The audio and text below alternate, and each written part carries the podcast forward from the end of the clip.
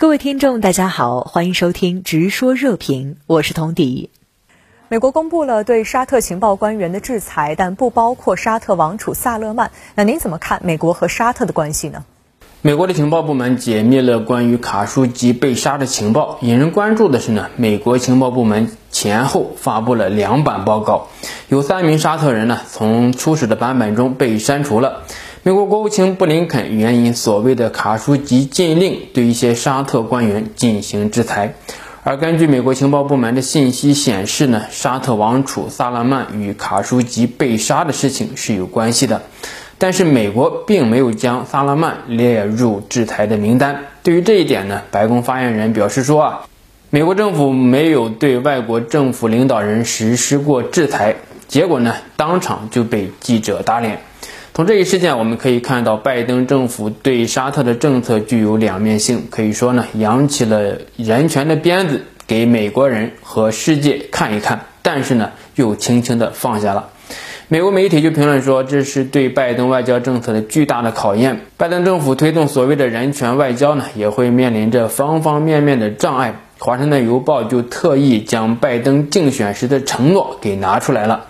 拜登在竞选的时候就表示说，如果当选呢，会对卡舒吉之死做出反应，承诺呢会让沙特政府付出代价，而且当时也有很多的猜测，就认为与萨勒曼王储是有关系的。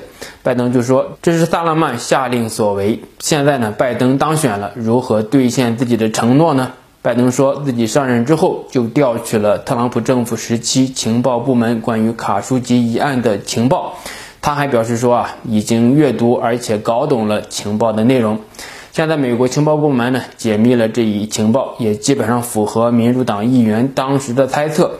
当时呢，很多的民主党议员痛批特朗普政府对沙特的绥靖。拜登能否兑现自己竞选时候的承诺呢？几乎是不太现实的，因为美国与沙特的双边关系是美国中东政策的关键一环。第一呢，拜登上任之后，外交政策做出了比较大的调整，他与中东领导人的通话呢又放在比较靠后的位置，在与以色列总理通话之后，与沙特的国王通话，这与特朗普政府时期首次访问就去了沙特是有很大不同的。但是不能否认的是呢，与沙特、以色列的关系是美国中东政策的重要支柱。拜登政府在公布对沙特官员进行制裁的同时呢，美军与沙特军队的联合演习照常进行。沙特不仅是美国非常重要的军事盟友，也是非常重要的军火大主顾。拜登口头上说一说卡舒吉之死，对沙特一些人进行制裁，但是呢，不能影响两国的军事合作。在人权外交的背后呢，是巨大而且是牢固的国家利益纽带。第二呢，就是拜登上台之后啊，就对叙利亚进行了空袭，这也是让沙特、以色列这些盟国放心，吃一个定心丸。这是美国中东政策调整的重要的组成部分。美国虽然有意调整与伊朗关系，重谈伊核协议，但是呢，必须要借助沙特、以色列的力量。保持中东的战略平衡，以及美国在中东地区的主导地位。第三呢，就是美国在中东政策的目标就在于从中东体面的撤退，但是需要避免出现权力真空，以免恐怖主义死灰复燃，威胁到美国的国家安全。特朗普政府时期对以色列和沙特给予了超乎寻常的支持，对于卡舒吉之死呢，也是予以冷处理。拜登上任之后啊，打出了人权外交的旗号。沙特呢，其实也做出了相应的调整和回应。一是拒绝美国的指责和指控，二是在国内呢，也做出了相应的调整，塑造沙特的新的形象。比如说，允许女性入伍。第三呢，就是强调美国与沙特关系的重要性。可以看到啊，美国和沙特虽然吵得热闹，但是双方也是有心知肚明的默契。美国国务卿布林肯日前表示，坚持立即无条件释放两名被中国拘留的加拿大公民，并称美国和加拿大站在一起。那对此您怎么评价？布林肯的这一表态呢，应该是美加领导人视频会议之后，美方对加拿大总理特鲁多送出的一个礼物。在特鲁多与拜登举行视频会晤的过程中呢，双方讨论到了关于两名加拿大公民的事情。拜登表示说要与加拿大站在一起，而特鲁多在会晤过程中呢，对美国进行了一番吹捧，希望美国扮演积极、正确、强大的角色。